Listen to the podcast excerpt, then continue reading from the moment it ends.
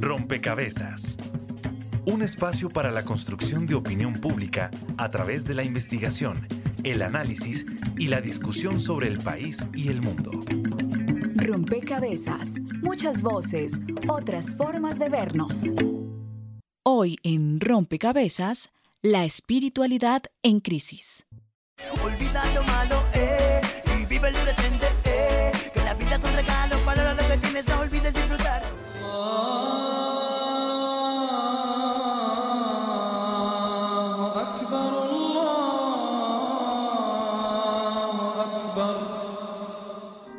Si yo les dijera a usted que tal empresa está en crisis, ¿qué se le viene a la mente? ¿Que está a punto de qué?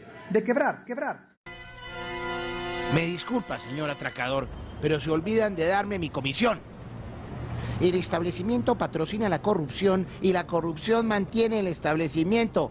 Se titula Espiritualidad en crisis. Crisis. Levántate y camina, porque en cualquier esquina vas a encontrarte. Yo no puedo odiar a nadie aunque me hagan mal. A mí no me cuesta perdonar. A mí me cuesta un poquito más. Que ahora no voy a aprender a odiar si antes no he odiado. Son cosas que ya no se aprenden, que ya no se aprenden.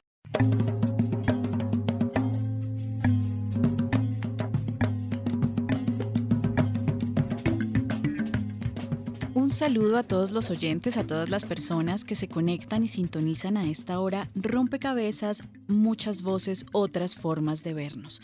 Y es que en el momento eh, actual del país, un momento eh, denominado por muchos histórico, en el que estamos viviendo transformaciones, cambios y que convoca a toda la sociedad colombiana, también la idea de la crisis espiritual ha estado rondando la opinión pública.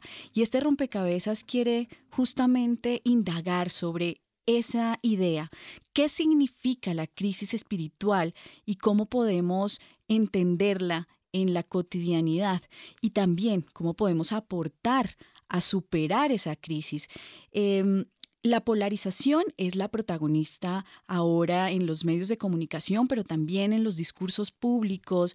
Y de alguna forma esa polarización se ha expresado en posiciones muy radicales, en las redes sociales eh, eh, hay reacciones muy fuertes y violentas sobre quienes piensan distinto a mí.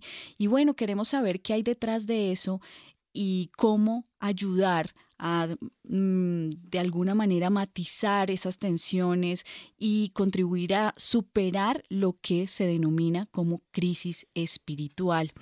Entender también la crisis, si es que la estamos viviendo, pues como una oportunidad, como una oportunidad que nos permitirá transitar en este periodo de, cambios, de transformaciones sociales, como una oportunidad también para pensar de una manera distinta la forma de superar nuestros conflictos y no recurrir a la violencia, sino otras formas más creativas. En fin, esta, esta idea de la crisis ha sido eh, entendida por algunas personas y, circula quizás por, por, las, mm, por la web y por las redes sociales una imagen de Albert Einstein y una frase que se le atribuye a él, pero pues hay dudas sobre eso, pero que dice es que justamente la crisis es casi que una bendición para las personas y las sociedades porque las invita a pensarse, a repensarse, a transformarse y a entrar como a, a, la inventiva, ¿no? Provoca la inventiva, la creatividad. Y justamente eso es a lo mejor a lo que nos estamos enfrentando los colombianos y las colombianas en este momento de la historia, a una época que nos lleva a ser mucho más creativos, mucho más propositivos y bueno, justamente queremos en este rompecabezas proponer este, este diálogo sobre lo que es la crisis de la espiritualidad, pero también cómo esta crisis se convierte en una oportunidad para todos como sociedad. Bienvenidos a este rompecabezas. Estaremos con ustedes quien les habla, Mónica Osorio Aguiar, y en las redes sociales, Daniel Garrido.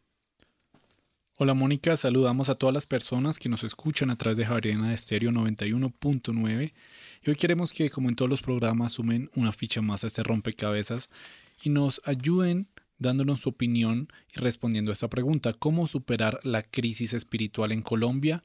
En las redes sociales nos encuentran como Rompecabezas Radio en, en Facebook y como Rompecabezas reemplazando la O por un cero en Twitter. Ese es nuestro usuario. También queremos saludar a las personas que nos escuchan en las diferentes regiones del país donde se retransmite este programa gracias a estos aliados importantes para nosotros. Saludos a nuestras emisoras aliadas. Nos escuchan en Putumayo, Nariño, Valle del Cauca, Caldas, Chocó, Antioquia, Córdoba, Atlántico, Tolima, Los Santanderes y en Bogotá. En todo el país a través de la red de Radio Universitaria de Colombia. En Venezuela por el Instituto Radiofónico Fe y Alegría. En América Latina por la Asociación Latinoamericana de Educación Radiofónica ALER y en el mundo entero por javerianaestereo.com y SoundCloud como rompecabezas-programa-radial. Los invitamos a opinar sobre la pregunta cómo superar la crisis espiritual en Colombia a partir de una encuesta que realizamos en Twitter en la cual el 100% de las personas opinó que sí estamos en una crisis espiritual en el país. Es de las pocas veces que tenemos una opinión del 100%, pero esta precisamente ocurrió. Bien, y esta es la primera pieza que se, que se presenta en este programa en Rompecabezas, la pieza que, que nos dejan conocer quienes nos siguen por Twitter y que dicen a la pregunta si cree que estamos en una crisis espiritual en Colombia, sí el 100%. Y quisiera con, esa, con, esa, con ese porcentaje arrancar este rompecabezas y presentar a uno de nuestros eh, primeros invitados, y es Luis Raúl Cruz, director del Centro Ignaciano de Reflexión y Ejercicios CIRE de la Compañía de Jesús. Y quiero, Luis Javier, darle la bienvenida a Rompecabezas con una pregunta sobre cómo entender no, no este porcentaje del 100%, sino la comprensión de la espiritualidad. Es decir, antes de entender ese porcentaje del 100% y de, entrar a entender por qué estamos viviendo una crisis en la espiritualidad, vale la pena que los oyentes... Eh, y, y aquí en la mesa tengamos una claridad sobre lo que significa la espiritualidad. Bienvenido a este programa. Un cordial saludo. Cuando nos preguntamos por la espiritualidad, pues, la orientación última del significado es todo aquella fuerza de transformación interior. Y entonces eso hace parte del ser humano. Lo que sucede es que a lo largo de la historia siempre el ámbito de la espiritualidad ha estado ligado a la realidad de lo religioso. Pero la espiritualidad está presente no solamente en el ámbito de lo religioso, sino también en la literatura, en el arte, en todas las realidades humanas. ¿sí? Y entonces cuando nos dicen que en Colombia tenemos una crisis de espiritualidad, yo creo que en el fondo fue la pérdida del sentido del sujeto social. Y hoy en día vuelven y aparecen esas reacciones profundas de un ser humano roto, resentido, que quiere arreglar las cosas a su manera y por eso quizá Colombia, esa crisis de espiritualidad es la falta de comprensión, de entendimiento, de ver la diversidad, de enriquecernos desde distintas polaridades y no siempre creernos como dueños de la razón. Esa distinción, eh, mm, Luis Raúl, esa distinción que usted hace de eh, digamos, la comprensión amplia que tiene la espiritualidad, no tanto ligado a las religiones o a la vida eclesial, digamos, sino más eh, desde la comprensión del ser humano, es quizás em, una idea que no está tan clara en, en la opinión pública, porque, digamos, nos hablan de espiritualidad e inmediatamente quizás lo que, lo que vamos a decir es, no, es que yo, o, yo no practico ninguna religión, o yo no creo en lo que usted cree porque yo practico otra religión distinta a la suya. Em, quizás el primer em, obstáculo que habría que superar es esa, es esa comprensión de esa espiritualidad em, digamos, articulada a alguna, alguna religión y más, más ampliada a, la vivencia como seres humanos, a compartir una, simplemente el, el, hecho de ser humanos, esa dimensión más humana. ¿Cómo dar un paso hacia, hacia ese nivel? En ese sentido, yo creo que es reconocer también nuestra historia, la personal social, y cómo allí de pronto en muchos momentos simplemente hemos dependido de referencias externas y a nivel interior no hay como esa fuerza que haya arraigado en el corazón para decir vale la pena amar, vale la pena vivir, vale la pena ser seres humanos, porque quizá mucha gente lo que hace es copiar, imitar, seguir al líder, pero nunca se da cuenta si en verdad se está transformando. Y, creo que el grave problema es cómo aprender a crecer en los caminos de la libertad y que todos podemos comprendernos, ayudarnos, entendernos, porque la espiritualidad lo que nos ayuda es a humanizar la, sociedad. Y lo que nos ha pasado en Colombia fue que se rompió el tejido social por toda una serie de situaciones de violencia, de otras causas estructurales que han dañado quizá la manera de pensar y de ver el mundo. y, y, por eso la crisis de espiritualidad es una búsqueda de sentido, de orientación, de trascendencia, desde distintos ámbitos. Y al mismo tiempo, quizá como lo plantearon en el año 92-93, el grupo de los sabios por un país al alcance de los niños. Es decir, como sentir que podemos rehacernos de nuevo, que no necesitamos imponernos, sino que necesitamos comprendernos, entendernos, analizarnos, ayudarnos, aprender unos de otros. En esta, es un diálogo de saberes. En esta descripción que hace Luis Raúl, en esa, digamos, en esa, em, quizás esa memoria que nos trae también de cómo se ha comprendido esta idea de la espiritualidad y cómo se ha también configurado esta crisis, em, señala el papel de los líderes o esa búsqueda de sentido a través de algunos liderazgos. Em, y yo quisiera con, la siguiente pregunta darle la bienvenida a Eduardo Rueda. Usted es director del Instituto de, del Instituto de Bioética de la Javeriana. Em, Eduardo, y eh, digamos, este tema de los liderazgos apela a quizás dónde está la responsabilidad de esta crisis. ¿Está en los líderes? ¿Está en nosotros mismos? Es decir, ¿quién es responsable de estar eh, de alguna forma configurando lo que hoy se está denominando crisis de la espiritualidad. La expresión crisis de espiritualidad podría decir muchas cosas. Podría querer decir de una parte que hay crisis de valores como muchas personas eh, suelen decir, es decir, que no existen suficientes valores democráticos para mantener articulado el tejido social en prácticas de ciudadanía y de integración social que respeten los derechos humanos, que permitan la participación pública o que vayan en la dirección del aseguramiento de la equidad.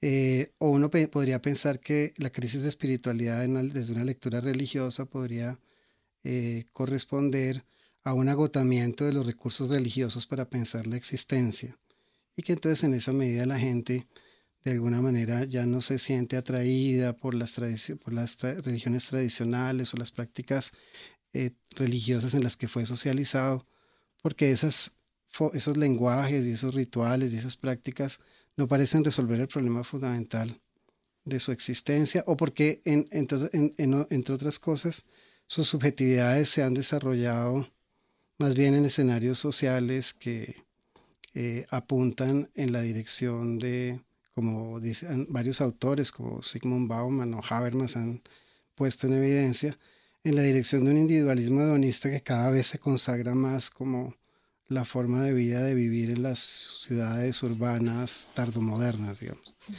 Entonces, eh, en las sociedades urbanas tardomodernas. En ese orden de ideas, pues, digamos que crisis de espiritualidad significa muchas cosas. Yo quisiera entender eh, eh, o proponer también una visión de la crisis como una eh, suerte de eh, empobrecimiento existencial de las personas por falta de acceso, porque no conocen, por falta de contacto con recursos de autorreferencia, recursos a partir de los cuales podrían pensar su vida, sus relaciones con los demás, etcétera, que están guardados en una gran cantidad de tradiciones culturales a lo largo del mundo, a menudo en condiciones de existencia subalterna, negadas por, o bien por eh, eh, un espíritu de la, de, la, modernidad todavía demasiado, demasiado laicizante, que tiende a ver eh, todos aquellos lenguajes o formas de vida que no se articulen en los modos de la ciencia o del consumo o de la tecnología o del individualismo, más bien una suerte de, de mundo premoderno que, que no tiene mayor sentido o mayor actualidad, eh, pero que en todo caso mantienen una reserva muy profunda eh, de la cual en, en, ocasiones la gente de manera accidental a veces o por búsquedas personales encuentra muy valiosa. Por ejemplo, uno ve eh, curiosamente que hay mucha gente en las ciudades que busca la meditación, el yoga, busca eh, experiencias eh, chamánicas, hay una especie de neochamanismo urbano. y aunque por supuesto hay algo de psicodelia en todo esto, uno podría auténticamente pensar que se trata desde luego de buscar otras formas de articular los sentidos de la existencia, de pensar qué significa eh, el misterio de vivir a partir de unos recursos culturales que son novedosos y que les plantean. Eduardo, pero esos recursos... Algunas respuestas interesantes. Esos recursos negados, em, digamos, usted decía, hay quienes no han tenido acceso a ellos o em, por diversas condiciones, circunstancias, pero entonces, ¿cómo no negar esos recursos? para que de alguna forma logremos mostrar un camino eh, de respuestas a esas crisis diversas que están viviendo espirituales, eh, espiritualmente eh, los ciudadanos colombianos y me atrevería a decir del mundo. Un poco em, yendo más allá también a las reflexiones que se han abierto en el, en el planeta de cómo estamos también en una crisis de la, de la humanidad, em, con esta misma idea y que apela muchísimo al modelo económico y que apela muchísimo a unas transformaciones necesarias. Pero bueno, ¿cómo entonces no negar estos recursos para que la crisis se supere y podamos ver un poco más allá? Sí, bueno, el, el capitalismo intensivo, digamos que articula regímenes de subjetividad que necesariamente terminan insertándose en formas de vida frecuentemente individualistas, competitivas, no cooperativas, eh, fuertemente consumistas, eh, o, en, o, peor aún, en la lucha cotidiana por tratar de sobrevivir, porque hay una gran cantidad de excluidos en el proceso, digamos, de reproducción del capitalismo global. Eh, y en ese entorno, digamos, resulta difícil ver cómo podrían tener las personas acceso a estas múltiples formas de articular sentidos profundos de la vida que pudiéramos llamar las culturas espirituales del mundo. Pero eh, evidentemente la educación tiene un papel aquí fundamental. Eh, es muy poco lo que hacemos por tratar de acercar a, los niños o a los jóvenes a estas formas diversas de espiritualidad cultural vigente. Eh, y en cambio, pues es evidente que se encuentran en espacios sociales en los cuales todas las investigaciones a las cuales están expuestos son básicamente las de la, la publicidad, las del consumo, las de, pero hay cosas muy, muy bellas cuando los jóvenes conocen estas cosas, se interesan por conocerlas. Y desde luego hay cosas que, como en, como en cualquier cosa en la vida, hay cosas que no son serias, hay cosas que son charlatanería, diría uno. Es decir, que no parecen en realidad estar articuladas desde el trasfondo cultural profundo de una comunidad territorial o tradicional. Sí. Pero digamos que se trataría, para decirlo de una manera muy sencilla, de pensar qué significa para la educación educar para la interculturalidad, para la apertura a distintos lenguajes y articulaciones del mundo, en términos de una mirada de la vida como misterio. Una mirada de la vida como misterio que, a pesar de que entiende el valor, digamos, de las descripciones científicas, etc., no se contenta con eso.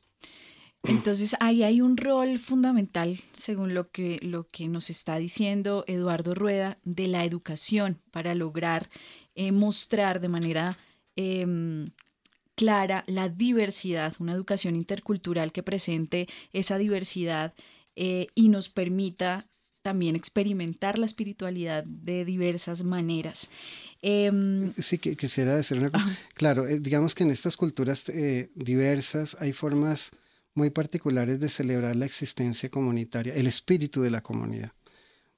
Hay formas tradicionalmente mantenidas y cultivadas sobre cómo eh, reunir, reunir, de eso viene la palabra religión, significa reunir, por cierto, pero reunir a las personas en el espacio, digamos, del territorio, de, las montañas, del medio ambiente en el que las, comunidades se instalan.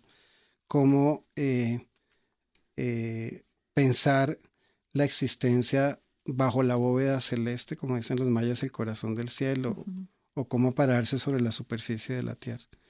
Y ahí hay espiritualidades en la medida en que proponen visiones comprensivas del mundo, en las cuales eh, es posible superar la fragmentación y la separatividad. Y, y, en ese sentido, digamos, creo que hay, una, hay, un, hay un acervo de espiritualidades muy hermoso y muy rico que no, conocemos en general. Claro, y que llaman a la comunidad y a la solidaridad. Y creo que hacia allá em, vamos a ir tejiendo y construyendo este rompecabezas, a comprender cómo em, manifestar en la vida em, más cotidiana eh, y con nuestros más cercanos, con nuestras familias y con nuestros compañeros de trabajo, de alguna manera como manifestar la espiritualidad, pero también como eso también le suma a superar de alguna forma esto que se ha denominado la crisis de la espiritualidad. Em, Roberto Vela Mantilla, usted eh, hace parte del Centro de Fomento de la Identidad y Construcción de Comunidad de la Universidad Javeriana, eh, específicamente de la rectoría, de la vicerrectoría del medio universitario. Y, y yo quisiera Roberto, darle la bienvenida a Rompecabezas con una pregunta em, para seguir un poco tejiendo esta, esta idea sobre lo que significa esta crisis de la espiritualidad. Y es em, cuando hablamos de, crear comunidad, como lo ha señalado Eduardo, cuando hablamos de em, eh, cambiar un poco esta idea de la competencia por, la por ser cooperativos, por la solidaridad, Em, implica una transformación, implica unos retos importantes en pensar distinto el mundo, pero también eh, implica en justamente vernos como iguales. Y ahí creo que em, al menos esta coyuntura política en la que estamos nos ha puesto en una dimensión muy distinta en, donde no vemos igual al otro y por eso no entendemos algunas medidas de justicia y por eso exigimos eh, desde ciertos lugares eh, algunas, em, algunos tratamientos diferenciales, cómo esta crisis de la espiritualidad está impactando de alguna manera el momento de la coyuntura política actual. Bienvenido a Rompecabezas. Eh, muchas gracias. Pues mira, a mí me preocupa mucho el resultado de la encuesta, porque que el 100% diga que hay una crisis de espiritualidad, pues significa que hay una crisis de humanidad. O sea, finalmente, o sea, estamos en, en, en una situación en la cual, digamos que la autocomprensión de lo que es el ser humano y, la vivencia de esa comprensión en, en, comunidad pues no, no, se está entendiendo, no se está eh, encauzando eh, por donde debe ser. Entonces, pues eso, eso es un llamado de atención pues muy, muy fuerte. Mm, yo, frente a la, a la, pregunta que tú haces, eh, yo pienso que, que precisamente el espíritu, digámoslo así, tiene como condición particular que es la, es la libertad, ¿no? Entonces, mm, en la medida en que se crean espacios de libertad eh, y se permite que cada uno sea lo que es desde su mm, profundidad más, más grande como ser humano, en, ese, en, en, en esa medida pues estamos permitiendo que, pues que, que, se genere, digamos, como, como la posibilidad de, de, primero, que cada uno sea lo que tiene que ser y segundo, que mm, busquemos entre todos, pues, lo que vemos que hacia dónde tenemos que ir. Eh, por eso el, el, tema de la inclusión eh, eh, de la diversidad es un tema, me parece, importantísimo en, este, en, esta, pues, en esta conversación sobre sobre la vigencia de la espiritualidad. Eh, no sé, por poner un ejemplo, nosotros en, la, universidad y en la Vicerrectoría del Medio, especialmente en el Centro de Fomento de la Identidad, tenemos un programa de fomento de la, inclusión y la diversidad que precisamente nos ha llevado un poco como a, cuestionarnos sobre, sobre este tema. Porque en términos de espiritualidad es muy fácil, eh, digamos, eh, homogenizar. Y ese es el peligro mayor, porque precisamente, eh, digamos, yo al principio cuando, cuando iniciamos la conversación, y, sigo pensando un poco en el fondo, yo creo que es que no hay una crisis de espiritualidad. Lo que hay más bien es una crisis de la concreción de esa espiritualidad en distintas expresiones culturales, eh, diríamos religiosas, que no han logrado como adaptarse precisamente a esas exigencias de desarrollo de, las personas y de las culturas, eh, que, eh, que, ha hecho que la gente, digamos, en, un momento dado abandone los referentes que tenía, como, como decías hace un momento, y, empiece a buscar otras cosas, ¿no? Por otros lados, y empieza a buscar precisamente porque siente que, que, que ese espíritu que, él vive está ahogado de alguna manera, no encuentra un referente, no, no, no, no, no, no hay un espacio que, que, le dé significado, que, que, le permita, digamos, que tenga sentido para su vida.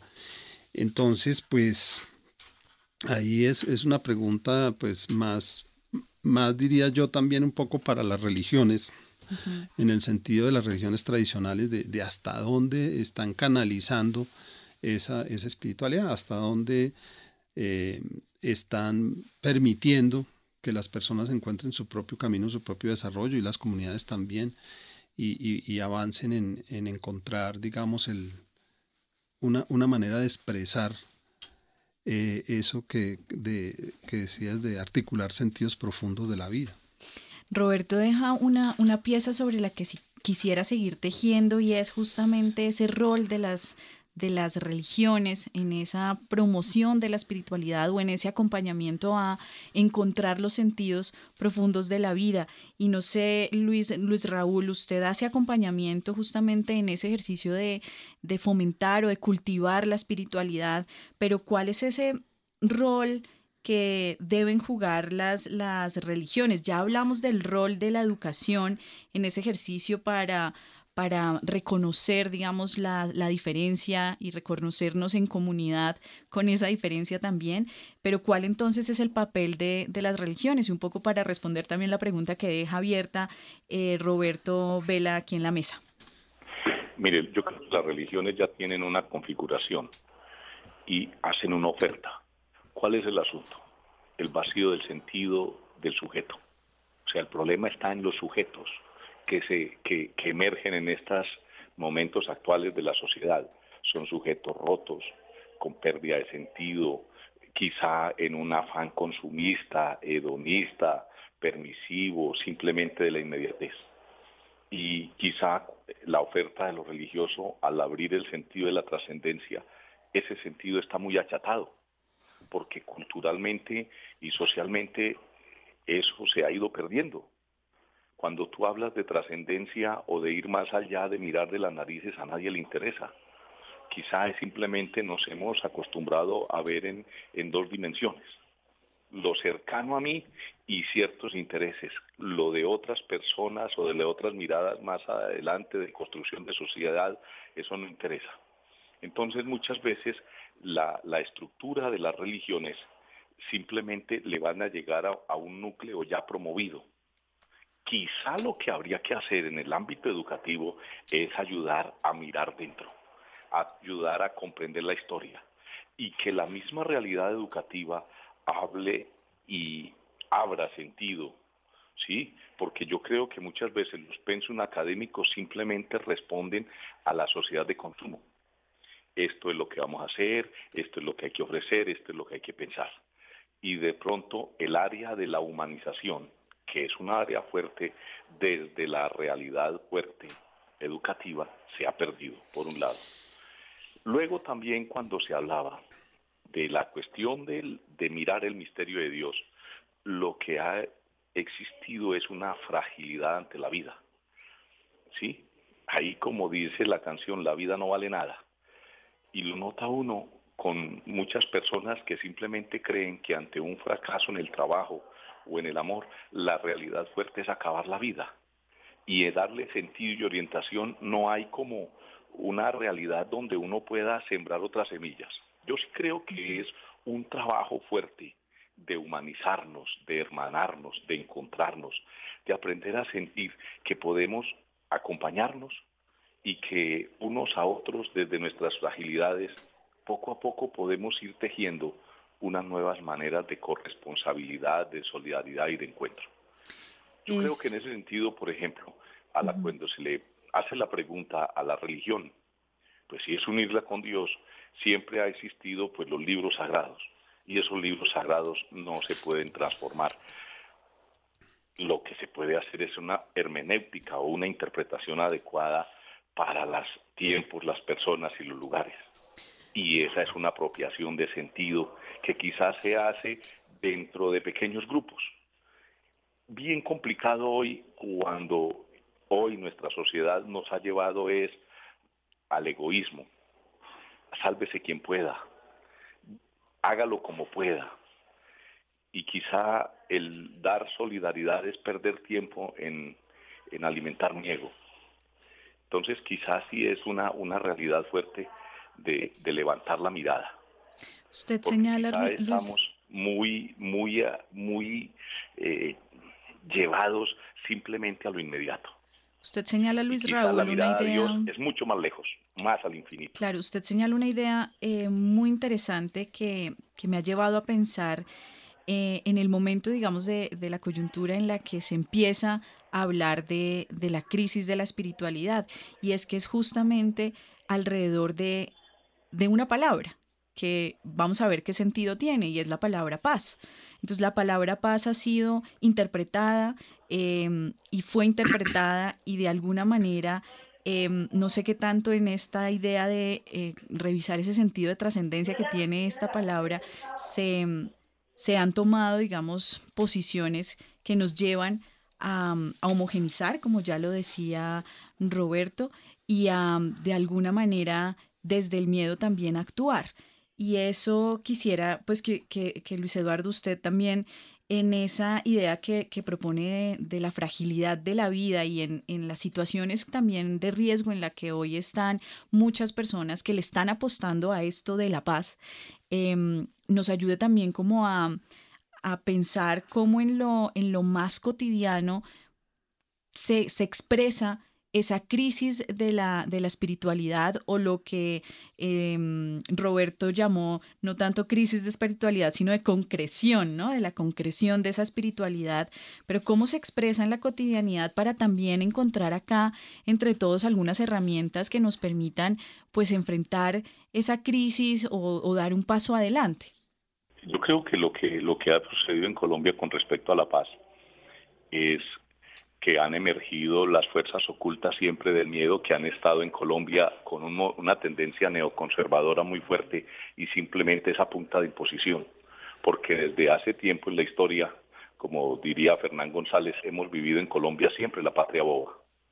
Enfrentamientos de unos contra otros y nos ha sido difícil sentarnos a ponernos de acuerdo, a mirar desde la diferencia, a aprender a aceptar y captar al otro yo creo que la paz es una mirada a la esperanza y que la podemos construir entre todos porque la paz se afecta a veces simplemente en el encuentro con el otro.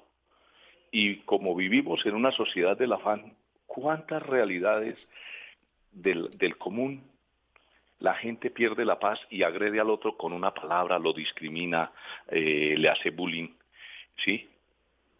Y a nivel social, pues simplemente lo que ha hecho hoy eh, que este proceso se ponga en, actualmente en, como una gran pregunta es la dificultad que tenemos nosotros como colombianos para entendernos, aceptar la, la realidad multiétnica y pluricultural, la diversidad de saberes que no hay una única mirada. Y entonces creo yo también que lo que hay en el fondo del corazón de muchos colombianos es el miedo. Y quien ofrezca seguridad siempre va a tenerlas de ganar, pero no se da cuenta la gente que es mirando dentro, ¿qué es lo que yo tengo? ¿Qué es mi realidad grandiosa de amar, de vivir, de servir, de trabajar, de ayudar, de luchar por algo que valga la pena, no solamente para mí, sino también para los demás? Es aceptar que hay otras miradas, pero hoy en día el problema se ha vuelto simplemente una mirada ideológica. O estás a favor de la paz o estás en contra. Y cuando uno dice, oye, si es la realidad propia de la humanidad, ponerse en paz, es que la paz no es ausencia del conflicto, sino aprender a superarlos, aprender a dialogar, aprender a entender, aprender a comprender, a entender desde la realidad del otro. Bien, Luis Eduardo nos deja unas reflexiones claras sobre lo que implica desde la espiritualidad pensar también este escenario de construcción de la paz em, que nos llama a, actuar en comunidad y actuar pensando más allá de mí mismo, pensar en el otro. Em, vamos a dar un paso adelante en este rompecabezas y vamos a escuchar eh, lo que los oyentes que nos siguen a través de las redes sociales tienen para decirnos. Yo quiero caminar donde no hay senda, donde nadie cantó ya mi canta. Le preguntamos a la ciudadanía en Bogotá cómo superar la crisis espiritual en Colombia. Que le salga uno del corazón. Siendo sinceros con uno mismo para así poder ser sinceros con los demás. No hay que, lo principal y hoy en día, perdonar. La monotonía muchas veces hace que la gente pierda un poco la espiritualidad de su vida, de su ser. Entonces complementarse con muchas cosas que a, que a las personas les gustan. Fortalecer el núcleo familiar es el tema creo que nos está afectando a todos porque ya no hay una formación en principios, en valores, la gente ya se le olvida que hay que cuidar lo público soy muy negativa, eso quiere decir que no creo en nada. Me propongo por mí misma salir adelante y no dejarme creer de los demás, porque nada sirve uno esforzarse, dejar creer que la gente le va a ayudar a uno es una mentira, comenzando por el gobierno. Tendría que, para mí sería como pues ahorita con la venida de lo del Papa, pues mucha gente está de desacuerdo por eso. Y pues se podría cambiar, no sé, mucha gente que ya no siquiera a la iglesia, ya no, nada porque ya definitivamente se perdió todo lo de muchas épocas anteriores. Pero la espiritualidad uno debe estar siempre aferrado a Dios, de la mano de Dios, cada uno con sus creencias. Eso es lo que yo opino muy humildemente. Informa María Gabriela Novoa para Rompecabezas.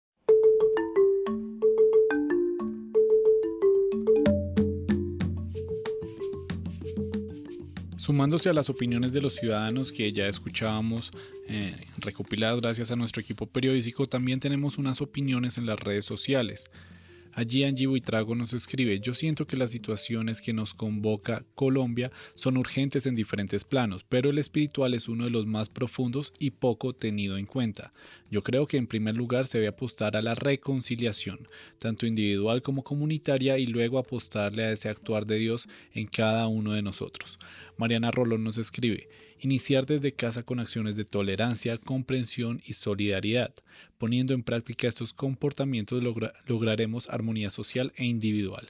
Y finalmente Andrés Velázquez nos dice, Inicialmente resulta imprescindible la apertura a la interespiritualidad y y la interreligiosidad, independientemente del credo. Esto para que la espiritualidad retome su dimensión humana mediante un diálogo que permita el encuentro entre diversas vivencias. En segundo lugar, hay que rescatar el vínculo arte y espiritualidad. Los elementos de experiencia y sensibilidad son centrales en ambos casos. Y finalmente hay que evidenciar la dimensión social de la espiritualidad. Cualquier espiritualidad lanza al mundo, mediante el amor. A, propósito de estas opiniones, quisiera preguntarle a Roberto Vela cómo eh, se puede entender o, vincular este tema del arte y la espiritualidad, por ejemplo, que me llama tanto la atención en esta opinión? Bueno, es, digamos que precisamente el arte lo que nos permite es situarnos eh, en una perspectiva diferente ante la realidad que vemos todos los días. Em, el, artista, digamos, mm, por sí mismo eh, busca una nueva perspectiva, una, una nueva manera de ver las cosas y de, y de comunicarlas, de transmitirlas.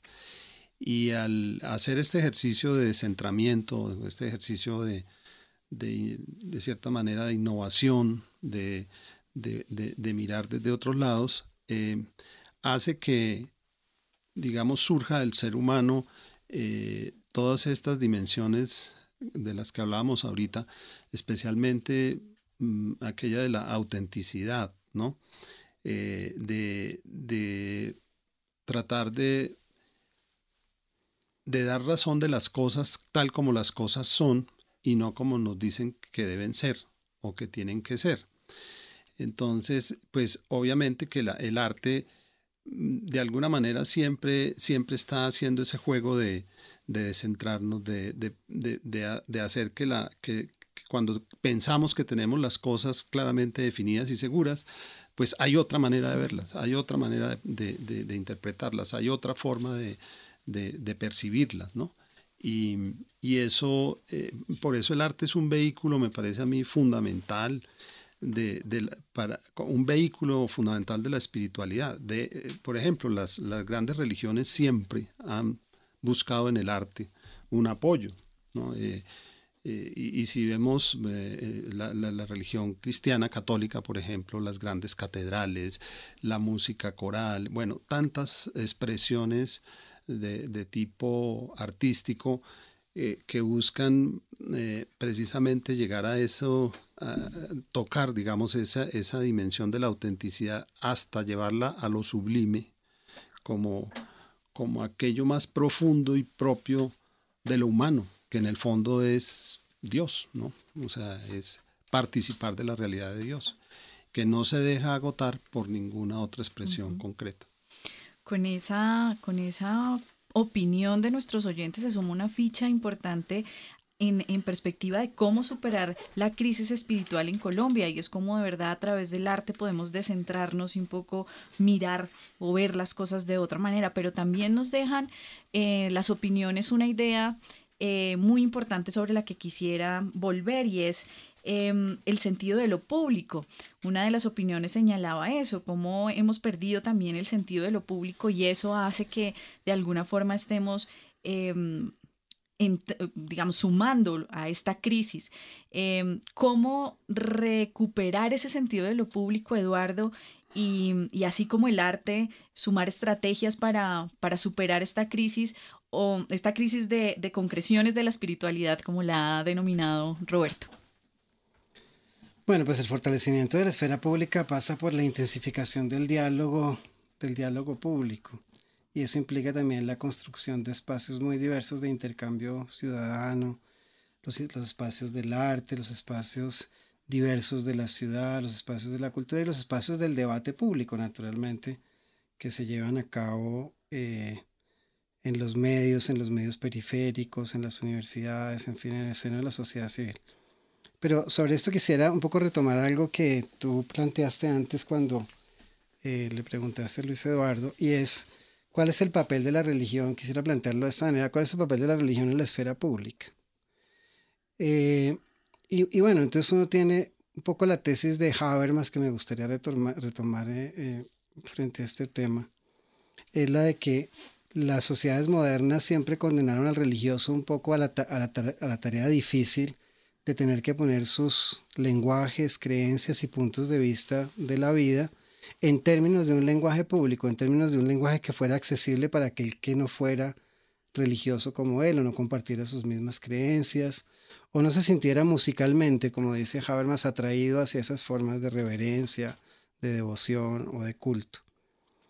Y en ese sentido, digamos que se mantuvo durante todo el tiempo de la modernidad una simetría muy profunda entre los laicos que se sentían un poco a la vanguardia de la época, con sus lenguajes de la ciencia, de la técnica o de un derecho neutral a todo, a todo tipo de cosmovisiones fuertes del mundo, eh, y eh, eh, las religiones que eran más bien residuos premodernos o puntos de vista oscurantistas o atrapados en medio, digamos, de la sin razón. En muchos casos, para los, para los laicos constituyeron ese tipo de, digamos, de, eh, eh, de constelaciones, por así decirlo.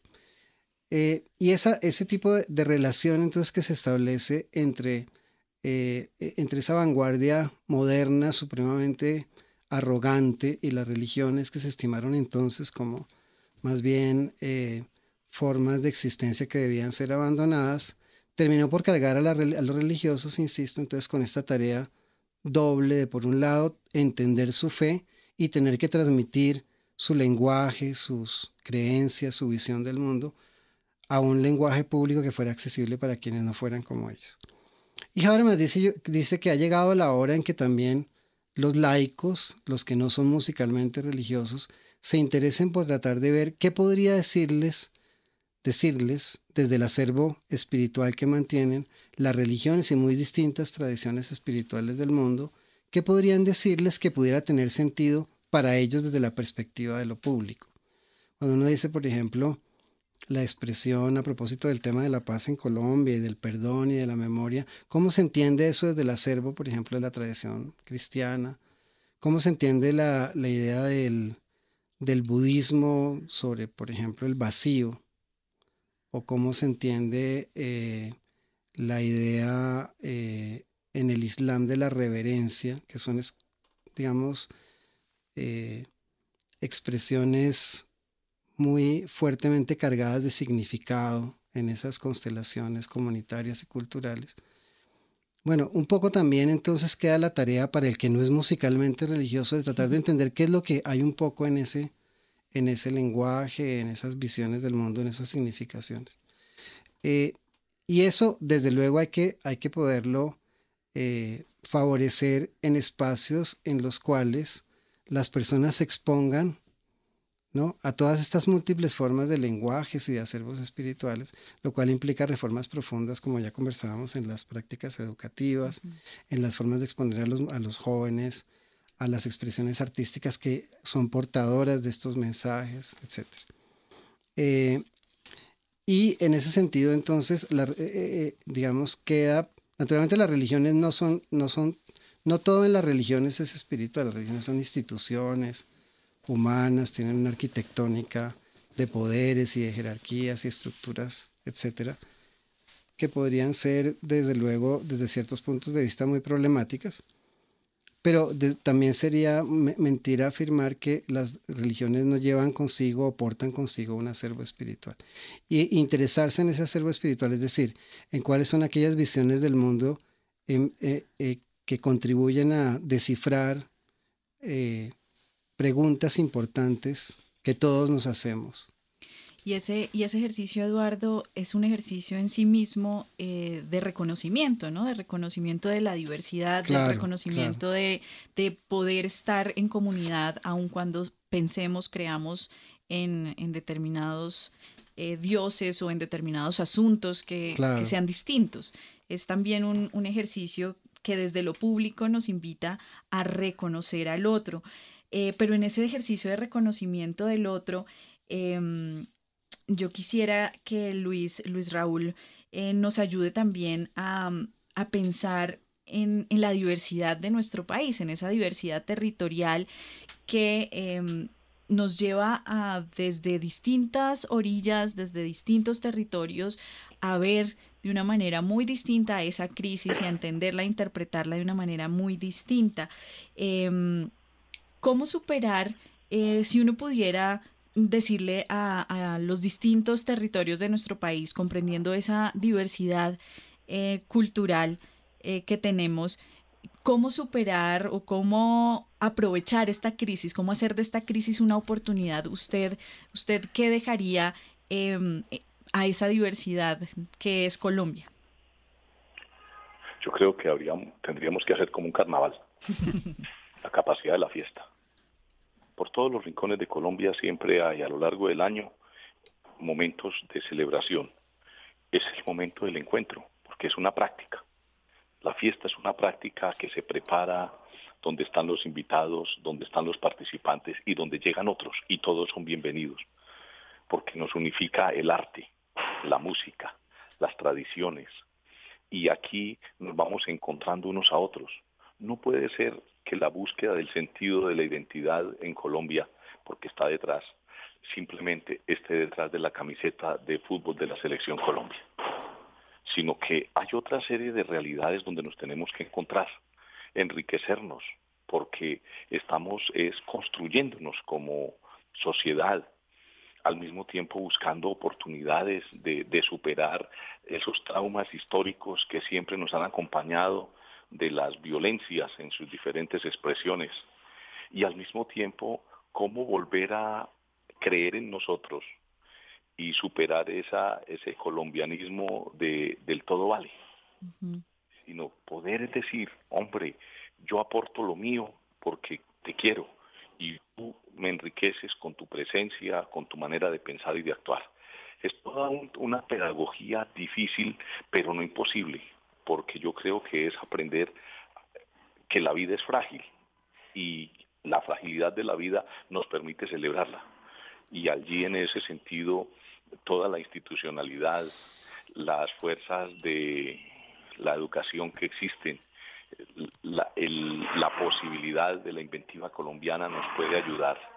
No simplemente lo podemos dejar en manos de unos pocos, sino que cada uno apropie, que esto depende de todos. ¿Sí? Como en una fiesta. Usted fuera de micrófonos. El otro baila, el otro eh, hace música, el otro tararea la canción y estamos allí activos. Luis Raúl, usted fuera de micrófonos nos decía que las raíces de la espiritualidad tienen que ver también con embriagar, es embriagarse de, de ese sentido de comunidad.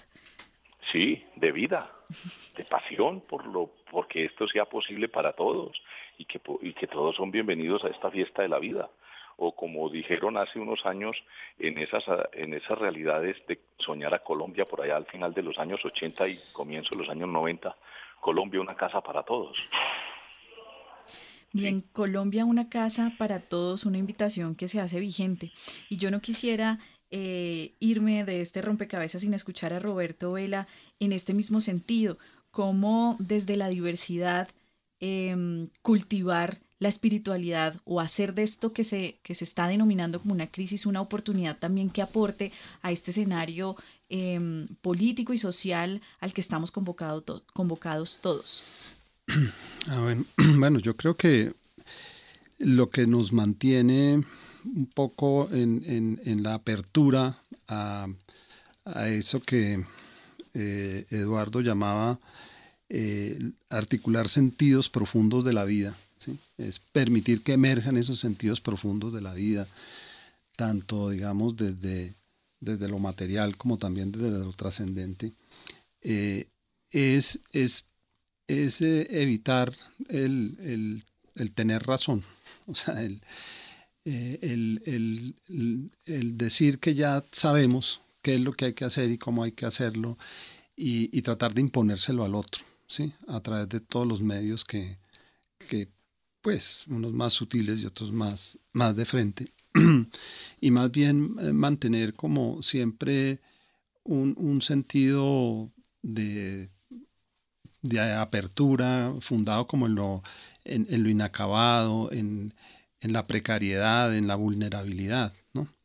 Eh, eso, eso hace que, que digamos, el, espíritu encuentre un camino eh, por donde entrar, porque lo que ha pasado es que, el espíritu no, no, puede emerger, ¿sí? lo tenemos mm. como ahogado, como que no, no, lo dejamos que sea. Entonces yo creo que una, una ética de la vulnerabilidad puede ser un camino bien interesante para, para permitirnos como sociedad eh, reconocer pues mm, que así como nosotros tenemos debilidades, otros también las tienen. Nos quedan muy pocos minutos, Eduardo Rueda, en el mismo sentido. Sí, yo lo que quería era insistir en que las espiritualidades proponen unas tácticas, por así decirlo, del cuidado de sí y del cultivo de su propia humanidad. Las espiritualidades vienen, son portadoras de herramientas concretas a través de las cuales las personas eh, sienten que cultivan la libertad en los dos sentidos que esa expresión podría tener en el sentido de que se liberan de cosas que las atrapan, de todo tipo, de ideas, de prejuicios, de separatividades, de temores, etc. Y sienten, por otra parte, a través del uso de esas distintas herramientas de cuidado de sí que proveen las religiones, muchas de ellas mantenidas noblemente en pueblos ancestrales a lo largo del mundo, sienten que liberan de sí eh, potenciales, capacidades, eh, visiones de la vida que no sabían que podían llegar a tener. Y en ese sentido la espiritualidad no es solamente un planteamiento de ideales, sino que también las espiritualidades eh, constituyen acervos culturales muy ricos en herramientas de todo tipo que pasan por el uso del cuerpo, como Roberto insistía tan bellamente, en el uso del arte, en el, eh, o como el padre Luis Eduardo decía, por, e, en el, la celebración festiva y tantas otras cosas, a través de las cuales cuidamos de nosotros mismos en el espacio individual y comunitario y a veces de la tierra también. Y cultivamos dentro de nosotros mismos potenciales creadores que ignorábamos completamente. Y ahí desde luego hay un paso fundamental en la construcción o una riqueza fundamental para la construcción de una sociedad en paz que es mucho más que una sociedad sin bala. Es una sociedad que sea capaz de, al fin y al cabo, abrirse a, los escenarios sublimes de la, de la felicidad, del buen vivir, como dicen los aymaras. Y con estas invitaciones a, abrirse al buen vivir, a, explorar esas tácticas de cuidado de sí que, nos ofrece las, las espiritualidades, a reconocer en esas espiritualidades los acervos culturales, a no tener razón, como decía em, Roberto Vela, para no imponer nuestra razón a otros, a ser abiertos y a la fiesta, a la celebración, al encuentro. Cerramos este rompecabezas con esa invitación a dejarnos embriagar de la espiritualidad em, y a poder abrir también la posibilidad de reflexionar sobre este tema en otros espacios. Muchas gracias a ustedes por acompañarnos en la mesa de trabajo y a ustedes los oyentes. Gracias por seguir conectados a Rompecabezas. Los invitamos a una próxima emisión. Recuerden que estuvieron con ustedes quien les habla, Mónica Osorio Aguiar, en la producción de Rompecabezas, Juan Sebastián Ortiz y en las redes sociales, Daniel Garrido. Rompecabezas, una producción del CINEP, Programa por la Paz la Pontificia Universidad Javeriana y la emisora Javeriana Estéreo 91.9 FM. Rompecabezas, muchas voces, otras formas de vernos. Los paisajes sonoros de Rompecabezas cuentan con audios tomados de distintas fuentes. Para conocer el origen del material, diríjase a www.cinep.org.co.